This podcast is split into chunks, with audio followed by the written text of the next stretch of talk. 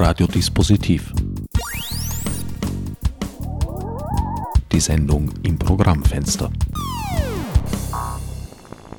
Willkommen bei Radiodispositiv. An den Mikrofonen begrüßen euch diesmal meine Sendungsgäste Christine Bauer, Peter Gruber, Ines Gihal und möglicherweise stößt auch noch Rainer Doppler zu uns. Wir werden sehen und hoffen es jedenfalls. Null Ruhe. Die Nestroy-Spiele Schwächert sind ein halbes Jahrhundert alt geworden. 50 Spielzeiten eigentlich, aber nur 49 Vorstellungen, also Produktionen. Wenn ich nicht irre, hat Covid da äh, auch einiges durcheinander gebracht bei euch. Nein, nein, wir haben schon 50 Mal gespielt. Also 49 Mal Nestroy und einmal ein Potpourri von Nestroy, weil es eine kleine Ersatzveranstaltung war und die war nicht zum normalen Zeitpunkt. Aber wir haben normal gezählt, sonst kommen ja alle durcheinander. Dass du das gemerkt hast, ist total toll, ja. Naja, Kunststück. Traditionell seid ihr ja vor den Produktionen gerne mal bei mir hier ja, in der Sendung schon zu länger, Gast. ja. Was mich jedes Mal aufs Neue freut. Vor allem äh, so als äh, gelernter Wiener denkt man ja, sich mit Nestroy doch ein bisschen auszukennen und das ist einem alles so scheinbar vertraut und dann kommst du doch immer wieder mit Stücken daher, von denen man noch nie etwas gehört hat. Ja, es ist ein unbekanntes Stück. Ich wollte im 50. Jahr nicht unbedingt jetzt einen Talisman machen, der ohnehin überall gemacht wird. Ich wollte ein Stück machen, das man nicht kennt und ich wollte ein Stück machen, das mit unserer Zeit und mit mir selber was zu tun hat. Und ich glaube, wir wollen alle nach diesen Jahren Pandemie und diesem blöden Krieg, der jetzt noch dazugekommen ist, eigentlich wirklich einmal eine Normalität und Ruhe haben. Wir wollen nur Ruhe, das ist der Titel des Stücks. Und ich möchte auch Ruhe haben von den Sachen. Ob es stimmt, das wird sich herausstellen nach der Aufführung. Allerdings hat sich diese im Titel gewünschte Ruhe äh, bei der Uraufführung nicht eingestellt. Da waren eher Tumulte dann. Ja, das war kein Erfolg. Das war kein Erfolg. Äh, er hat eben eine Gesellschaft geschildert, die immer wütender wird, immer chaotischer, immer undisziplinierter, immer weniger sich an Spielregeln hält. Das heißt, die Zeit vor der Revolution, es ist eine vorrevolutionäre Stimmung schon da gewesen und er hat das registriert, so wie er ja immer so ein Seismograph seiner Zeit und der Menschen seiner Zeit und der Stimmungslage seiner Zeit war. Er hat das registriert und die Art und Weise, wie die Figuren miteinander sprechen, ist ungemein egoistisch, als ob jeder in einer eigenen Blase stecken würde. Und insofern hat dieses Stück etwas mit heute zu tun. Darauf kommen wir hoffentlich noch zu sprechen. Ines, du bist, glaube ich, das erste Mal in Schwächert draußen. Dein Nestroy-Debüt in Schwächert? Nein, es ist schon mein sechstes Mal. Oh. Meine sechste Produktion in Schwächert, ja. Schlecht recherchiert. Ich muss mich entschuldigen. Das macht nichts. Wie bist du nach Schwächert geraten? Also ich habe meine Schauspielausbildung äh, nach meiner Musicalausbildung in der Ott-Schule gemacht, wo der Peter eben Lehrer ist. Und da bin ich im ersten Jahrgang dann zu Nestroy dazugestoßen, also durch den Peter. Du spielst die Figur der Frau Hornissel. Was hat die für eine Bedeutung in dem Stück? Oder vielleicht sollten wir äh, zuerst einmal überhaupt so den groben Plot ein bisschen anreißen. Mhm. Also meine Rolle ist ähm, eine, ich würde sie als Powerfrau bezeichnen. Äh, sie ist jetzt nicht gerade äh, sympathisch, aber sie weiß definitiv, was sie will und sie setzt auch Mittel ein, um das zu bekommen, was sie will. Ja. Sie ist mit einem reichen äh, Investmentbanker äh, verheiratet, sie haben auch eine Tochter und ihr ist Geld und Status viel wichtiger als alles andere. Oh, das klingt nach unglücklicher Liebesgeschichte. Ja, glücklich sind sie auf jeden Fall nicht, die zwei. Der Banker ist, nehme ich an, involviert in diesen Versuch des, der Hauptperson Anton Schafgeist, äh, seine Lederfabrik, die ohne sein großes Zutun offenbar floriert, weil er halt fähige Mitarbeiter und vielleicht auch Mitarbeiterinnen hat. Äh, er will sie loswerden, er will sie übergeben an seinen Neffen, äh, gespielt von Erik Lingens, ein, einer der auch heimkehrenden Gäste. Ja, ja, ja. aber stößt auf Schwierigkeiten, weil eben alles gerade aus den Fugen gerät. Ja, er möchte sein 50-jähriges Jubiläum, so ähnlich wie wir, sein 50-jähriges Jubiläum der, der Firma, der Lederfabrik feiern und seinen 55. Geburtstag und denkt, er kann jetzt in Pension gehen.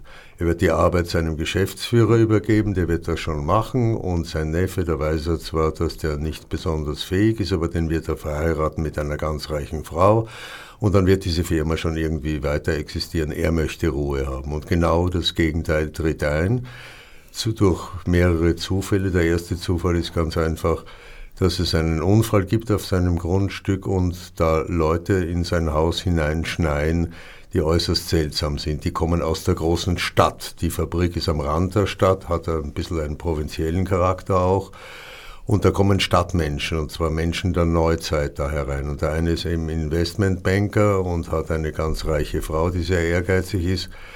Und diese Leute bringen alles komplett durcheinander auf, auf seinem Anwesen, wo er, wo er da ist. Und er kommt zwei Stunden lang nicht zur Ruhe, erst am Ende des Stücks. Zwei Theaterstunden. Wie bist du, äh, ich meine, ich, ich, pardon, schlecht formuliert, ich versuche eine neue Konstruktion. War Schwächert deine erste Nestreu-Begegnung? Ja, Schwäche war meine erste Nestreu-Begegnung, ja. Was war das für ein Stück damals? Ähm, weder Lorbeerbaum noch Bettelstab war das. Ah, ja. auch mit Erik Lingen. Ja, genau. Gewesen. Uh, dann muss ich mich noch einmal entschuldigen, habe ich dich sogar gesehen, aber in meinem ah. Alter sieht man nicht mehr so gut. Macht nichts, ich habe auch eine ganz kleine Rolle. Ich hatte mehrere Rollen, kleine Rollen. Ähm, das hat sich mit dem Laufe der Jahre, dann habe ich mich hochgearbeitet. aber sie hat eine wunderbare Top Girls von der Carol Churchill gespielt, die Hauptrolle hm. in einer Schulproduktion und das war so großartig, dass ich gedacht habe, sie sollte draußen eigentlich auch mal spielen. Ist das jene Produktion, die dann in den Rabenhof übersiedelt ist? Nein, das war ein Werner Schwab. Ah, das der war ein Schwab. Das, Wie lange ist es her? Ein paar Jahre, Jährchen. Muss ja jetzt schon länger her sein. Ja, Top Girl, das war glaube ich 2019. Da hatten wir auch eine Wiederaufnahme dann. Ja. Genau. Also ich habe mit dir, Peter, ich glaube schon zehn Produktionen. Ein Wahnsinn. Gemacht, du bist ja. uralt im Verhältnis zu mir, der ich erst ein Anfänger bin. Äh, Mann, und das schließe ich mich gar nicht so unbedingt aus, unterstellt Nestroy gerne, dass äh, seine Frauenfiguren hinter den Männerfiguren schwer zurückhinken würden. Jetzt hast du schon einige Nestroy-Stücke näher kennengelernt, diesmal mit einer großen Rolle. Wie würdest du das beurteilen? Ähm, ja, es stimmt auf jeden Fall, dass die Frauenrollen, sage ich jetzt mal, banal weniger Text haben als die Männerrollen. Ähm, ich finde aber, dass die Frauenrollen trotzdem natürlich genauso interessant sind wie die Männerrollen, ja. Ähm, und man darf sich auf jeden Fall nicht unterkriegen lassen von, ja, die haben vielleicht mehr zu spielen oder die haben mehr zu tun. Ähm, die sind schon sehr interessant, die Frauenrollen, ja. Und es sind, es natürlich gibt es weniger Frauenrollen ähm, als Männerrollen in den Stücken, aber sie sind trotzdem total interessant und auch sehr aktuell. Also das, was mich immer so fasziniert beim Nestroy ist, dass die Figuren so aktuell sind, auch in der heutigen Zeit. Also er war damals, finde ich, für seine Zeit schon sehr voraus. Und ähm, ja, man muss einfach ähm, Parallelen finden zur heutigen Zeit bei den äh, Frauenrollen und die eben rauskehren. Nach dem, was der Peter da gerade erzählt hat über die Handlung des Stückes, muss man sich da gar nicht sehr bemühen, um die Parallelen zu finden. Also außer dass Social Media da nicht vorkam, kam ich mir schon in seiner sehr vertrauten Umgebung, sagen wir mal, vor. Ja, also weil, weil du Social Media ansprichst, wir haben das auch eingebaut heuer, weil es ist ja, das nimmt ja wirklich überhand mittlerweile. Und ähm, ja, also ist, ich bin jedes Mal fasziniert einfach, ja, wie aktuell das alles ist. Naja, es gibt dazu wenig zu sagen. Also das stimmt, was du sagst. Die Figuren sind natürlich nur auf den ersten Blick in, in, ihrer Zeit geprägt worden, aber er schaut so genau hin, dass man sehr leicht eine Parallele zu heute findet. Und wenn es gelingt, das Ganze einzubetten, entweder in einem anderen Dezennium, was manchmal geht bei manchen Stücken, Äh, da muss man nicht äh, historisch bleiben oder man versucht eine Art von Zeitlosigkeit, was ich bei diesem Stück also bevorzuge. Es ist ja wichtig, dass wir die Signale erkennen, wo die Figuren sozial einzuordnen sind. Das ist dann eine Aufgabe fürs Kostüm und für die Bühne, dass man auf den ersten Blick gleich sieht. Äh, der gehört wahrscheinlich dorthin, der gehört wahrscheinlich dorthin und dann ist es relativ leicht, so ein soziales Muster in so einem Stück zu entdecken, das einem heutigen nicht unähnlich ist, sagen wir mal so. Und menschlich haben sich die Menschen kaum verändert. Von der Grundkonstruktion her wahrscheinlich nicht und ihrer Funktion.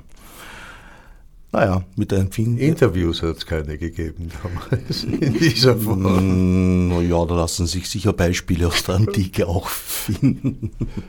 Sie wurden nicht aufgezeichnet. Ja. Jedenfalls nicht auf Medien, die sich bis in unsere Tage erhalten hätten. Trotz meiner notorisch schlechten Recherche, ein bisschen was habe ich mir doch angeschaut und habe dem wenigen entnommen, dass dieses Stück jetzt nicht gerade zu den lustigsten Nestroy-Stücken gehört. Also offenbar hat er sich da sozusagen.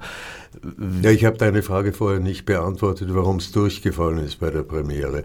Weil es nicht zu den lustigsten Stücken gehört. Lustig im Sinn von, von unterhaltend, unbedenklich unterhaltend. Es ist wahnsinnig lustig, aber die Figuren sind ganz stark überzeichnet, ganz, ganz bösartig, machen sich gegenseitig fertig und da entsteht natürlich schon viel Komik, aber es ist eine ganz andere Komik, es ist eine ganz bösartige Komik.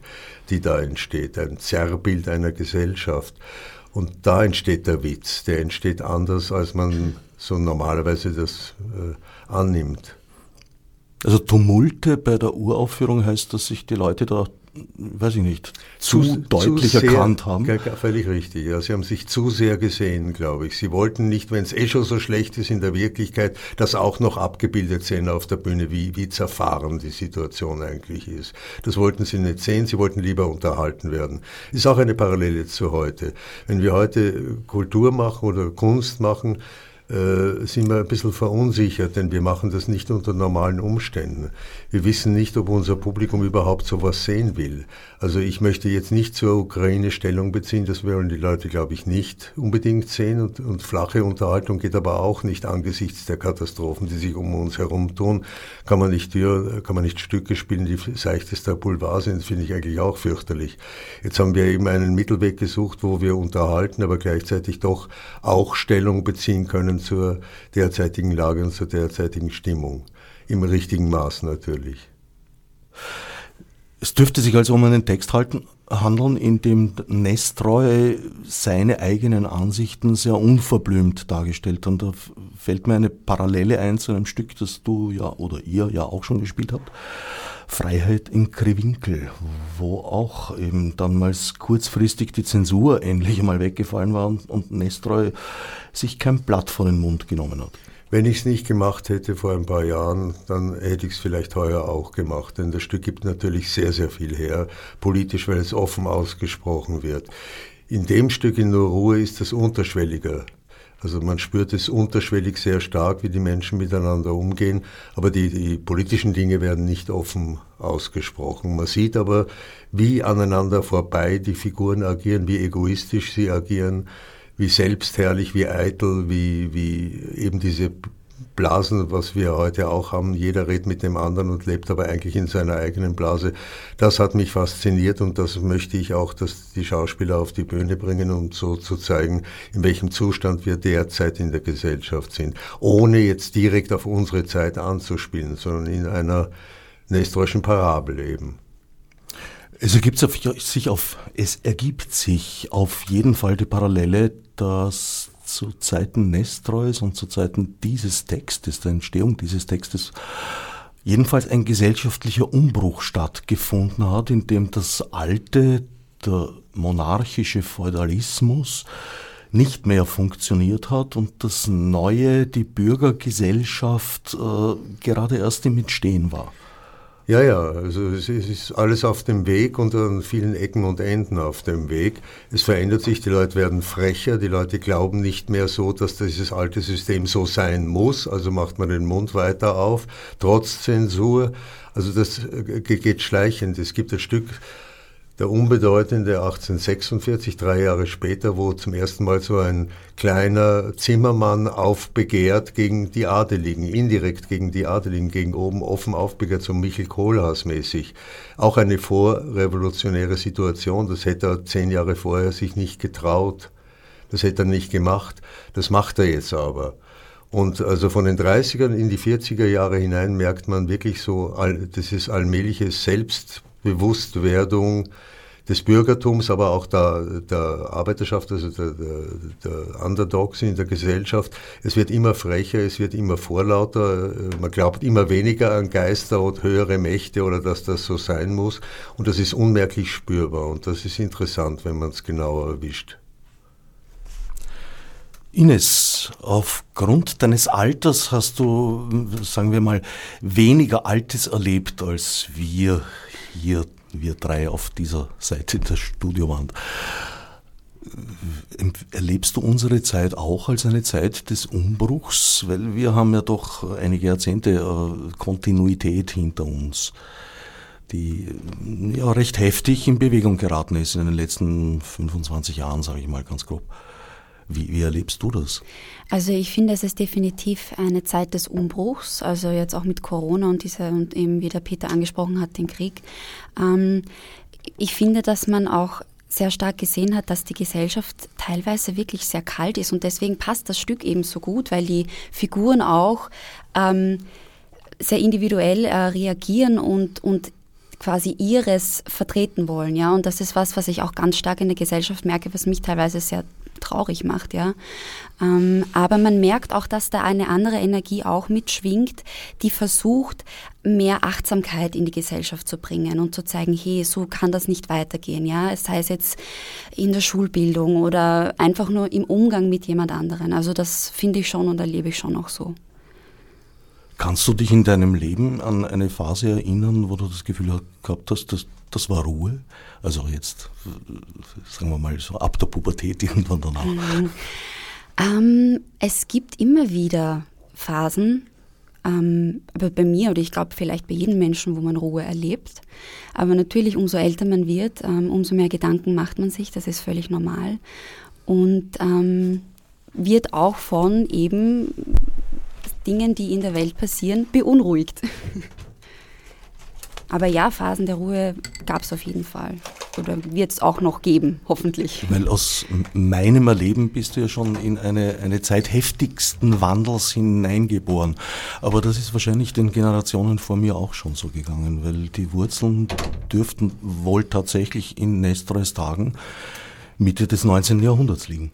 Ja, auf jeden Fall. Ja, und ich finde auch, dass ähm, der Wandel nicht aufhören soll. Solange eine Verbesserung kommt, soll es immer so weitergehen. Ja, da hat sich meine Beurteilung oder, äh, geändert, noch nicht, aber ins Wanken geraten. Also, Die Hoffnung stirbt zuletzt. Ah, ja, das ist dann immer also der Satz in meinem Leben, Ich möchte was sagen, in meinem Leben was war so, dass ich, ich bin nach dem Krieg geboren und ich habe eigentlich eine Vorwärts- und Aufwärtsbewegung miterlebt. Ob das jetzt gut war oder nicht so gut, war nicht entscheidend, aber es ging vorwärts und man hat gesagt, es ist alles offen, es gibt eine Zukunft, nicht? Und das hat sich positiv raufentwickelt bis in die 60er, wo man es noch einmal umgemodelt hat. Es war immer in, in Bewegung und Entwicklung. Und nach 2000 hat das begonnen, ein bisschen sich im Kreis zu drehen und still zu sein. Und jetzt kommen so Dinge wie so ein idiotischer Krieg, was man nie gedacht hätte, dass das in Europa noch möglich wäre. Und es kippt jetzt in, eine, in Urzeiten zurück und das ist schon sehr seltsam und ich hoffe, dass ich noch so lange lebe, dass ich wieder eine Phase erleben kann, wo es wieder positiv vorwärts geht. Momentan scheint alles zusammenzustürzen und das ist sehr unangenehm. Ne? Es kippt ja in diese Großreich-Idee aus dem 19. Nein, sie ist, die Großreich-Idee ist schon weit älter. Aber die Wurzeln wiederum liegen abermals im 19. Ja, ja, Jahrhundert. Ja. Und man hat gehofft, dass das beendet wäre. Inzwischen ist Rainer Doppler zu uns gestoßen. Willkommen, freut mich, dass du doch noch kommen konntest. Du spielst äh, die Hauptfigur, den Anton Schafgeist. Anton heißt er. Anton, ja. Habe ich was Falsches gesagt? Na, na. Das mag schon sein. Er hat es nicht gewusst. Ich bin der Herr von Schafgeist. Herr Anton von- sagt in diesem Stück keiner zu mir. Ah ja, der Theaterzettel sagt's zu dir.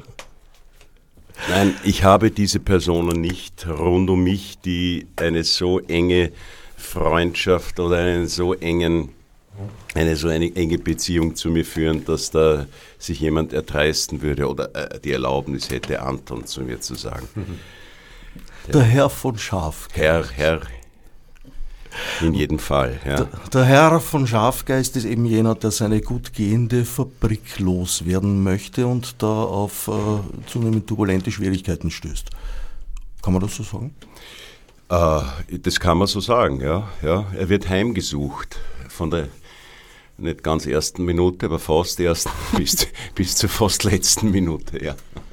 Und so gut geht die Fabrik nicht, nicht? Wenn man genauer hinschaut, ist, äh, arbeitet sie am Limit, diese Fabrik, und könnte jederzeit zusperren, wenn nicht dieser Werkführer so sorgsam arbeiten würde, denn der Chef hat äh, Pläne, die vielleicht nicht ganz so erfolgreich werden und da funkt ihm auch immer dazwischen. Ja. Wollte gerade sagen, den Überblick habe ich auch nicht so genau, ja. Also so gut geht die Firma nun doch wieder nicht. Wie das hinter den Kulissen läuft, ja.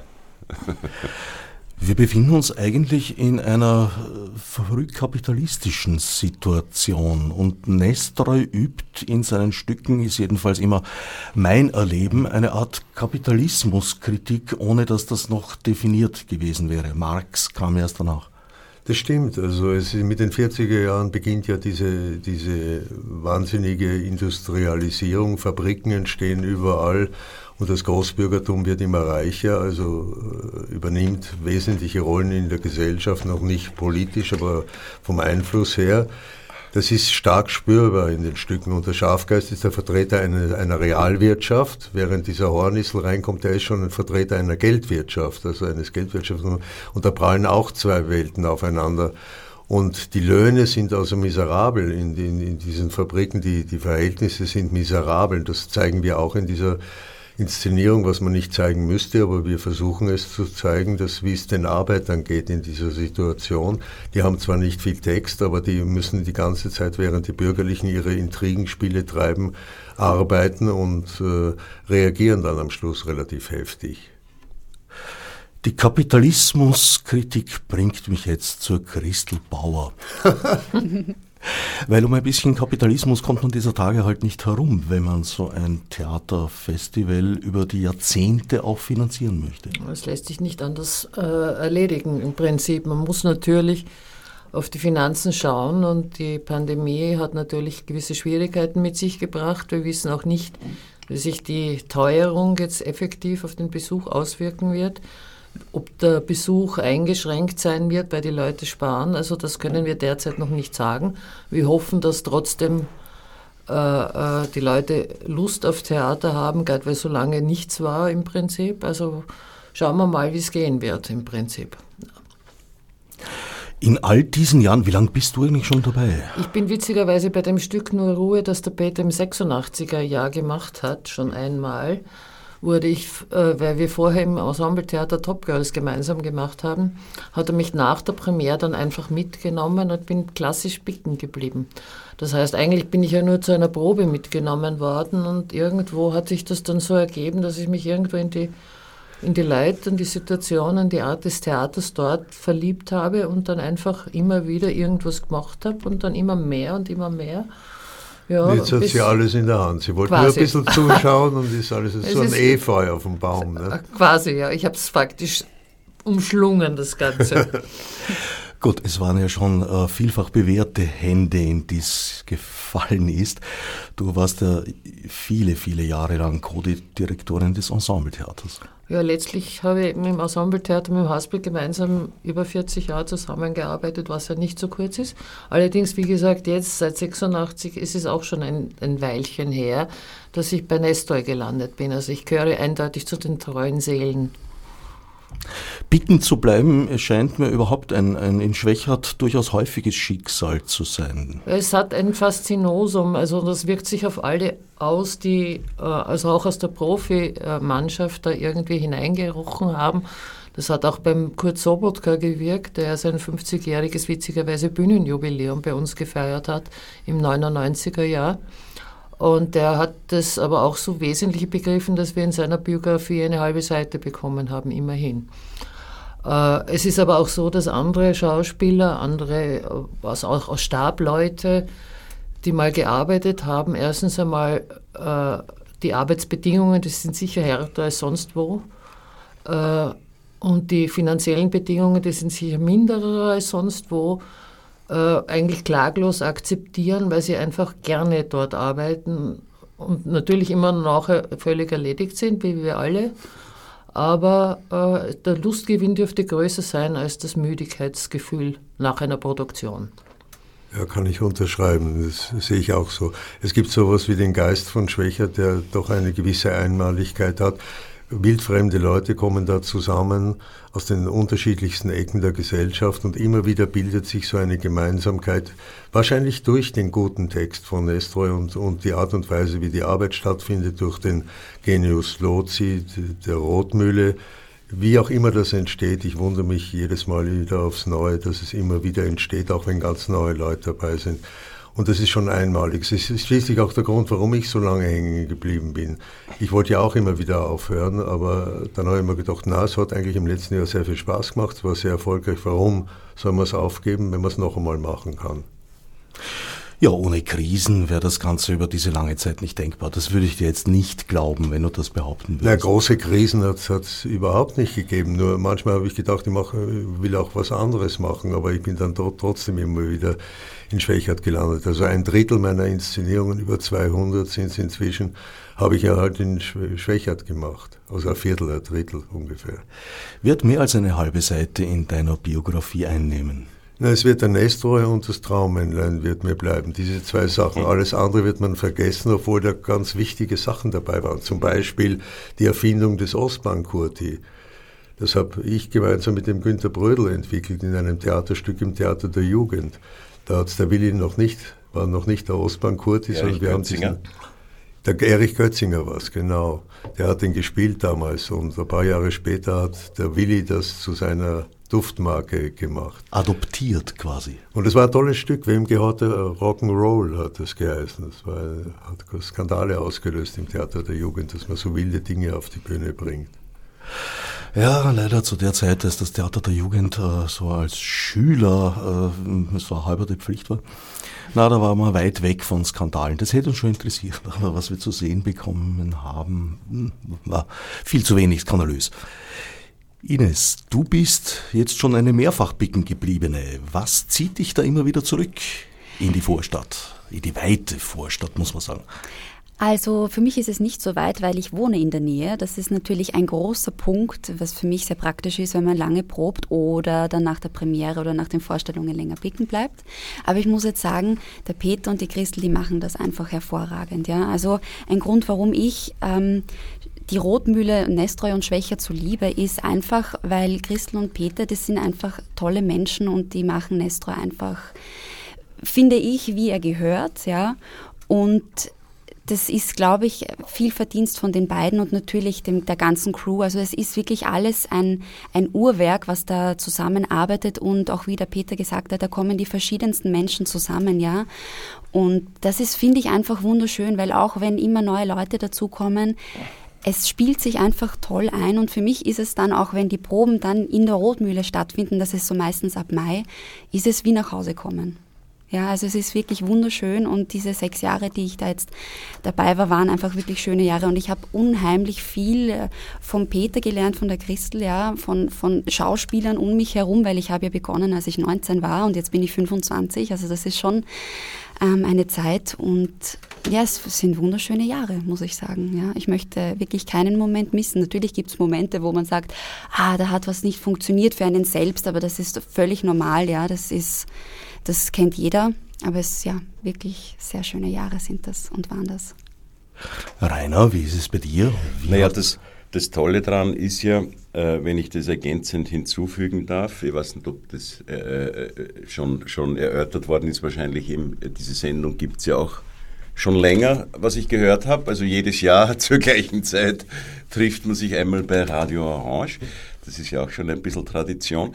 Äh, nein, das Schöne ist ja, dass, dass da ähm, Profis mit Amateuren zusammenarbeiten und die Amateure das sozusagen als ihre äh, höchste äh, äh, und, und, und, und, und äh, äh, man, man, bringt Sachen mit, die man teilt miteinander. Gestern hat eine Kollegin einen, einen, einen wunderbaren Marillenkuchen gebacken und, und hingestellt.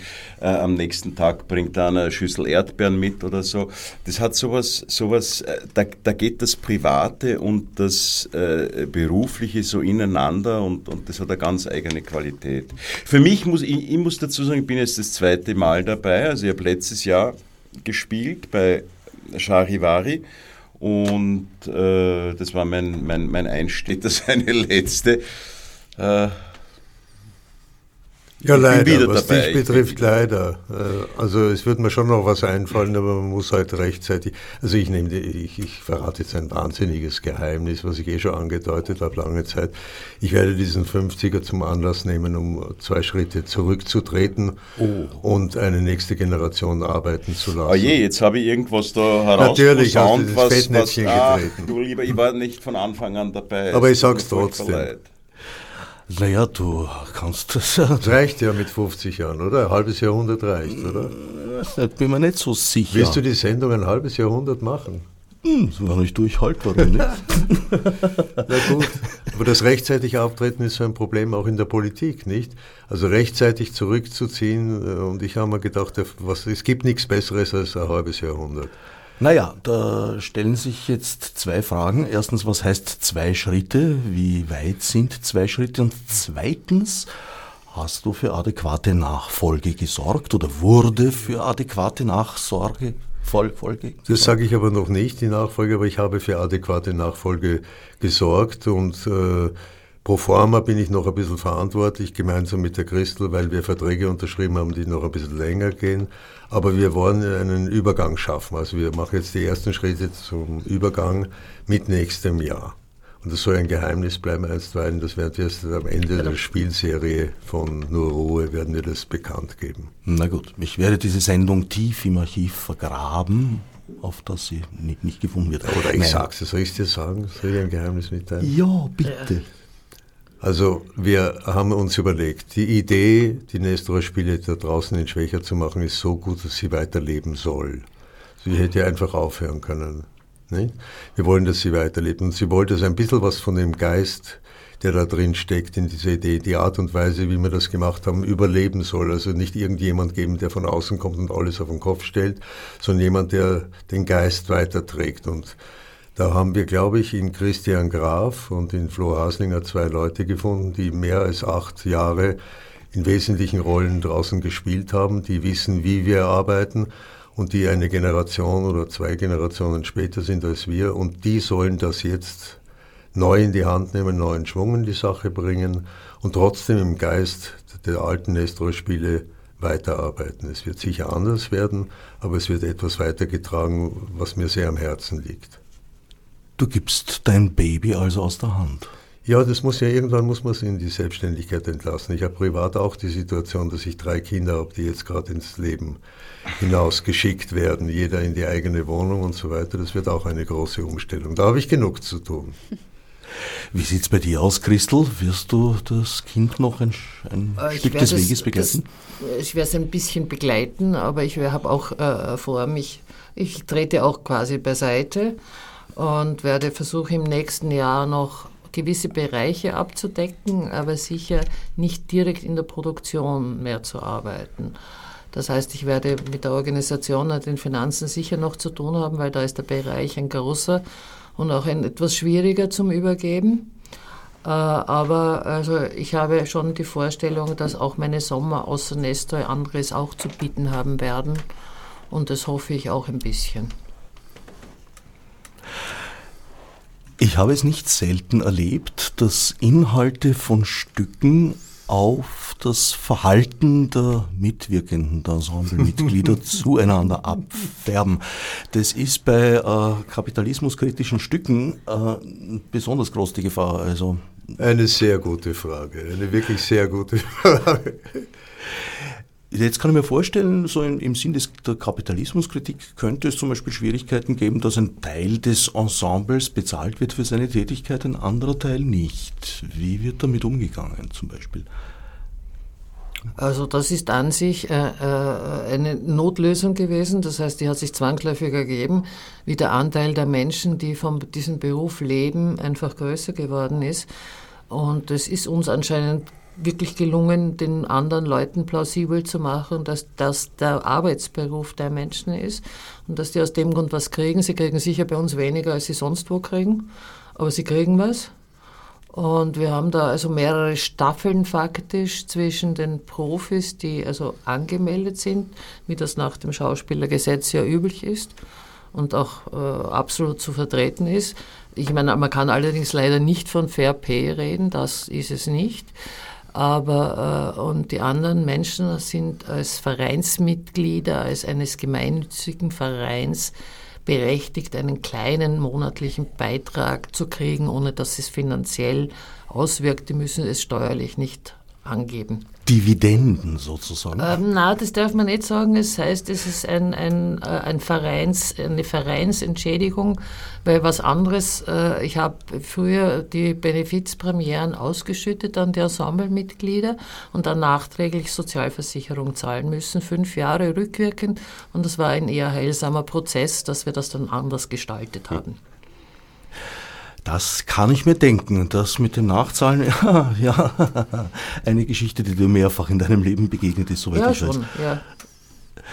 Eine Falle, die leicht zuschnappen kann, mhm. die Nachzahlungsfalle. Wie erlebt ihr das, die Homogenität des Ensembles oder auch nicht?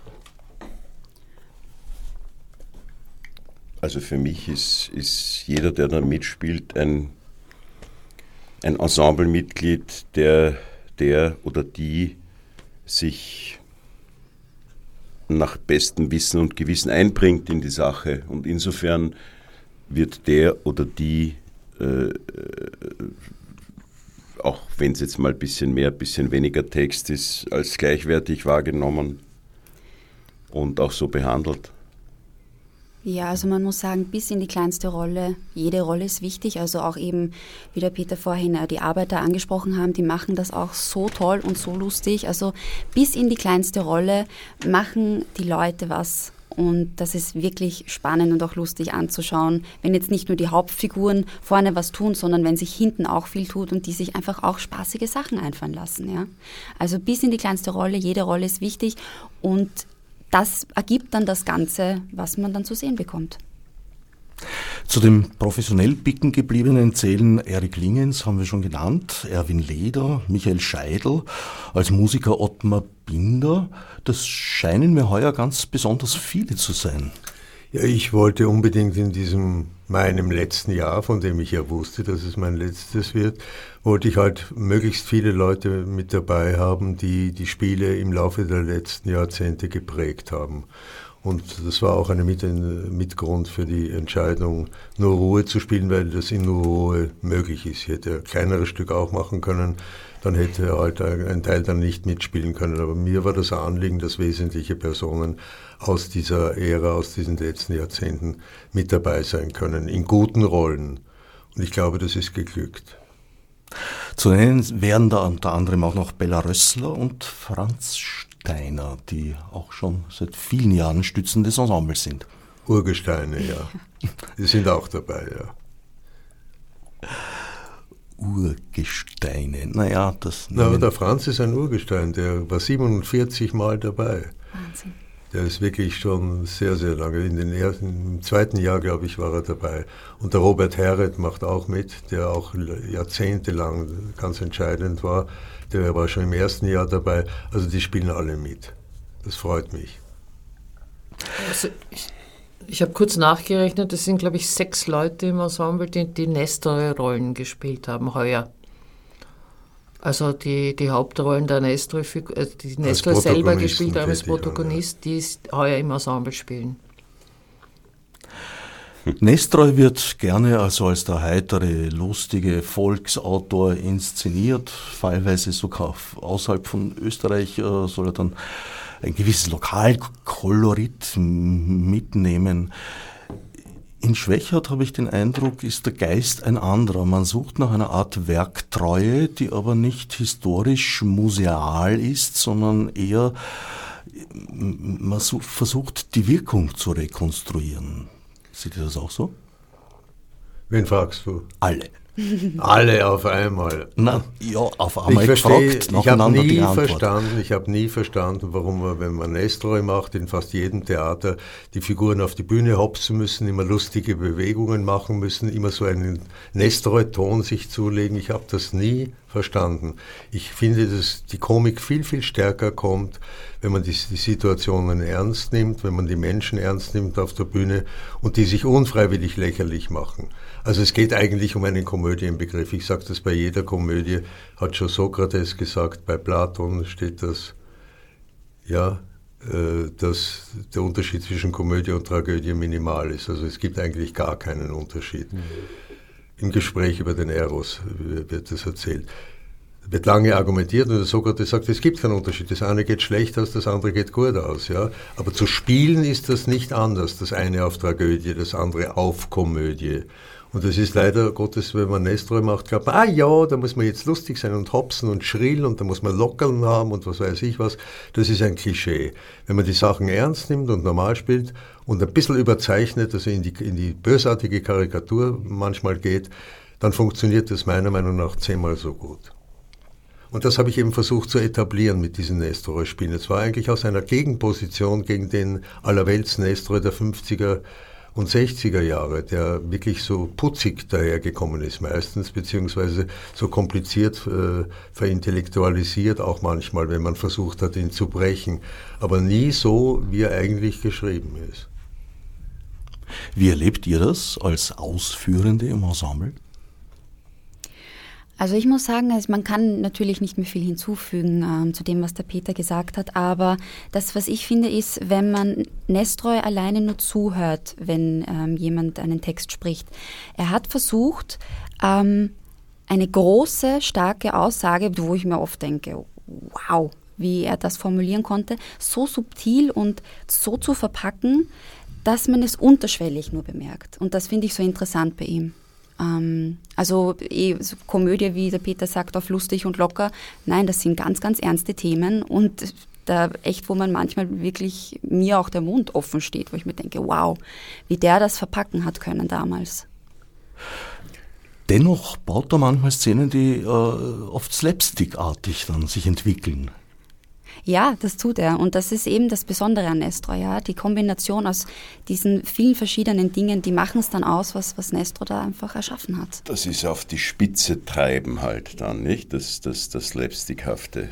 Gibt es ja aber im Leben auch. Nicht? Es gibt im Leben Situationen, die so absurd sind oder so klamottig sind. Das gibt es ja im Leben auch. Nur eingeworfen, das gibt es nicht nur auf der Bühne. Ja, genau. Immer, immer, dann, immer dann ist es für mich am lustigsten, wenn die Not am größten ist. Genau. Ja, stimmt. Ja, und dieser Not zu folgen, das ist eben, das ist eben, äh, und, und, und sie nicht beiseite zu schieben, ja, sondern sie auch zulassen mhm. als Schauspieler. Das ist das. Es braucht das Augenzwinkern nicht immer dazu, jetzt habe ich einen Schmäh gemacht und jetzt bin ich lustig. Man geht nicht auf die Bühne, um lustig zu sein. Man geht aus ganz anderen Gründen auf die Bühne und wird dann unfreiwillig lustig. Manchmal gibt es auch Figuren, die Witze machen. Die muss man dann auch genauer anschauen, wie die passieren. Aber man geht nicht auf die Bühne, um lustig zu sein. Wie erzeugt man Komik?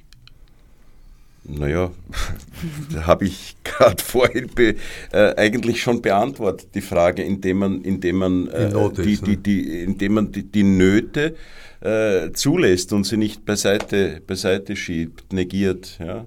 Die Schon, Not aber zu, zulassen wo liegt und dann der zu folgen. Der Unterschied, ich denke mir, ein ernsthafter, tragischer Text ist vielleicht auch insofern äh, leichter zu gestalten, als er in der Reaktion nicht so eindeutig ist. Also ein trauriger Text. Aber der Tragische wird ja auch falsch gespielt. Äh, ja, er wird gut. auf tragisch gespielt. Das ist auch falsch. Es gibt in der Tragödie ganz banale Momente. König Ödipus zum Beispiel, wenn der erste Wächter kommt, um zu berichten, was er gesehen hat, ist das eigentlich eine komische Szene und sie hat Platz in König Ödipus. Ich muss nicht von Anfang an König Ödipus als Tragödie spielen. Im Gegenteil.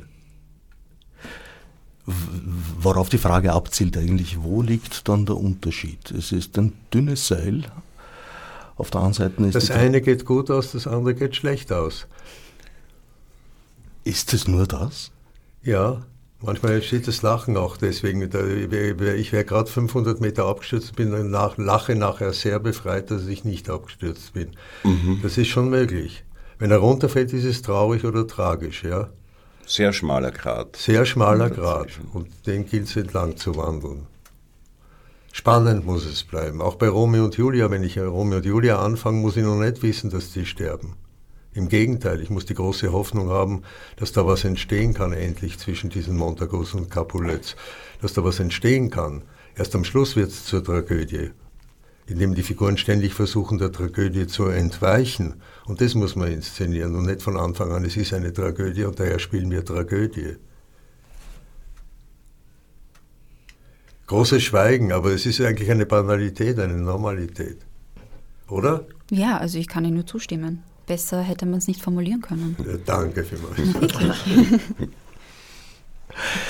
Vorhin, als ich äh, das Thema angesprochen habe, dass mh, Verhältnisse zwischen den Figuren des Stückes auch aufs Ensemble sich durchaus niederschlagen können, hat das so ein bisschen Heiterkeit ausgelöst. Das macht mich jetzt natürlich neugierig.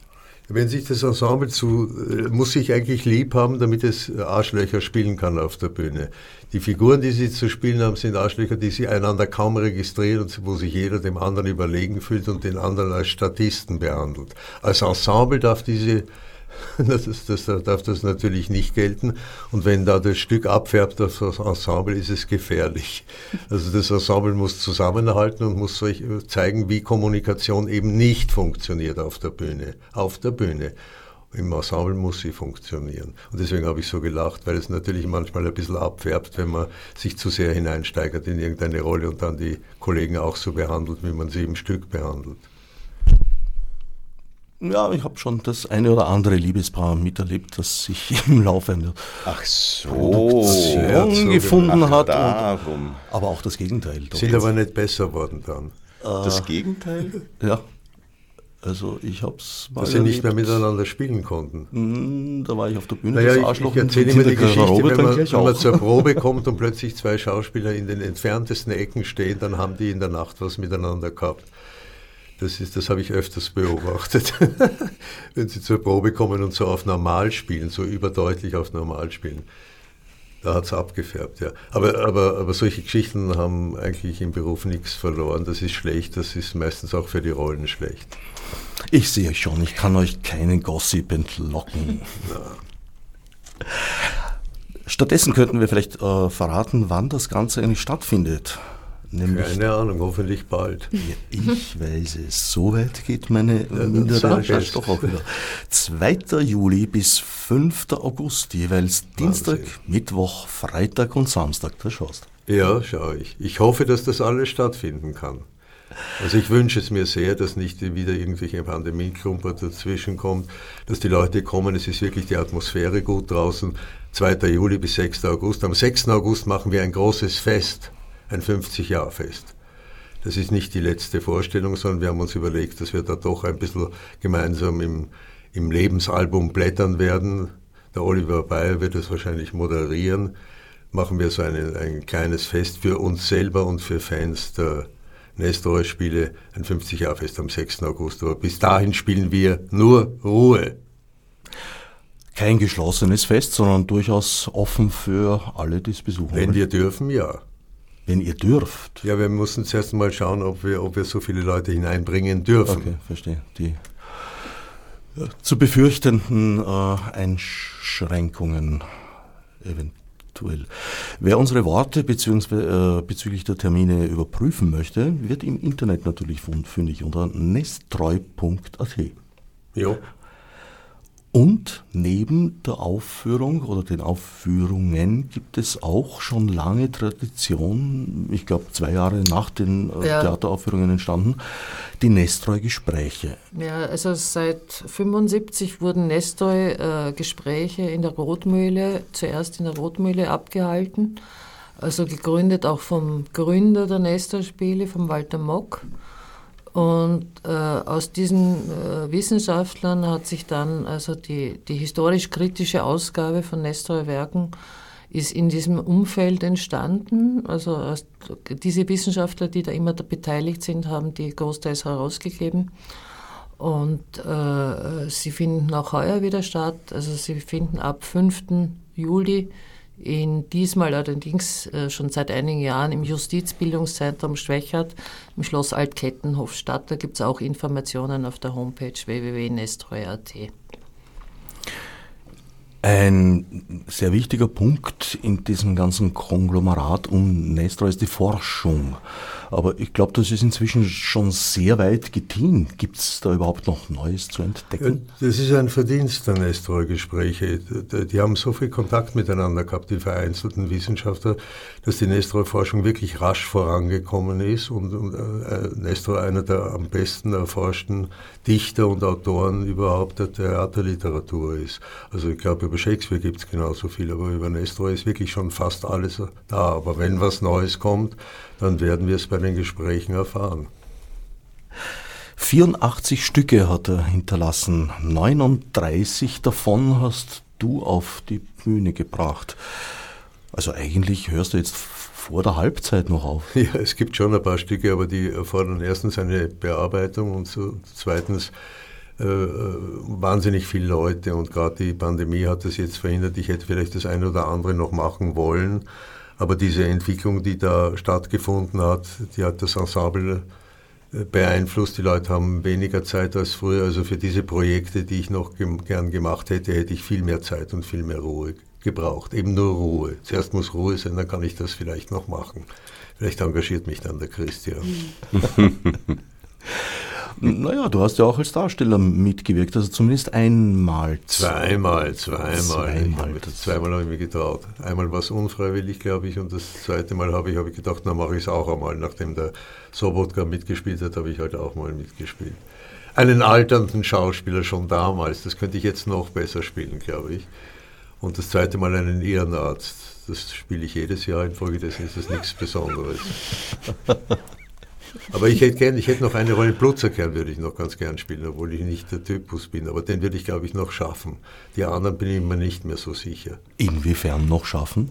Na, es gibt ja so kleine Krankheiten, die man sich im Alter zuzieht. Und die will ich jetzt nicht alle nennen, aber eine ist auch, dass die Stimmstärke nicht mehr so ganz da ist, die Schnelligkeit nicht mehr so ganz da ist, der Körper ein bisschen zittert, was auch schon das sind so die Erscheinungen, die, glaube ich, die Entscheidung richtig sein lassen, dass ich da doch jetzt äh, mich zurückziehen werde. Es geht mir momentan recht gut, aber man weiß ja nicht. Jetzt bist du erschüttert. Naja, natürlich, ja. Ich auch. Betrübt vor allem. Naja, es wird gut weitergehen, glaube ich. Also ich hoffe ich jedenfalls, dass du nicht nur den Nestreu spielen, sondern auch dem Rest der Welt noch lange bei möglichst guter Gesundheit erhalten. Ich werde mich bemühen, ja. Also ich werde weiter rauchen. Wie ist Peter Gruber als Regisseur? Für dich, Ines, ist er ja auch Lehrer gewesen. Genau, ja. Also ähm, der Peter hat auf jeden Fall ganz genaue Vorstellungen, wie er etwas haben möchte. Und dem versucht man natürlich gerecht zu werden, was manchmal sehr schwierig ist. Aber das, was mir beim Peter so gefällt, man lernt unheimlich viel bei ihm. Ja, als Lehrer oder als Regisseur. Und ähm, ja, deswegen bin ich auch, also es sind, müssten wirklich mittlerweile fast zehn Produktionen sein, die ich mit Peter gemacht habe, ja, unter der Regie von ihm. Und das zeigt, dass der Peter einfach ein, ein super Regisseur ist. Und ähm, ja, ich wünschte, es würde weitergehen. Du Mach vielleicht was außerhalb, neue Spiele erfinden. Ich gründe neue Festspiele. also Peter, wenn du mich willst, ich bin dabei. Am Sauteich irgendwo in Blunzendorf.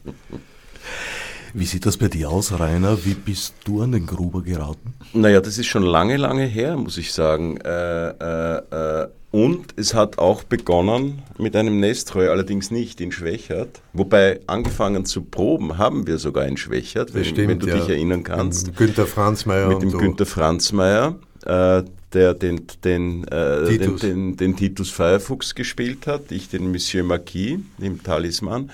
Allerdings für eine Produktion in Deutschland. Und, und das war teilweise österreichische Besetzung, deswegen haben wir hier in Österreich begonnen zu, pro, äh, zu proben.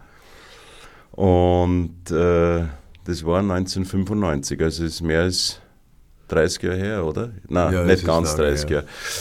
Wir haben Äh, öfters noch am Pfalztheater auch gearbeitet miteinander. Der Rainer im Sturm als Caliban war eine ganz tolle Rolle.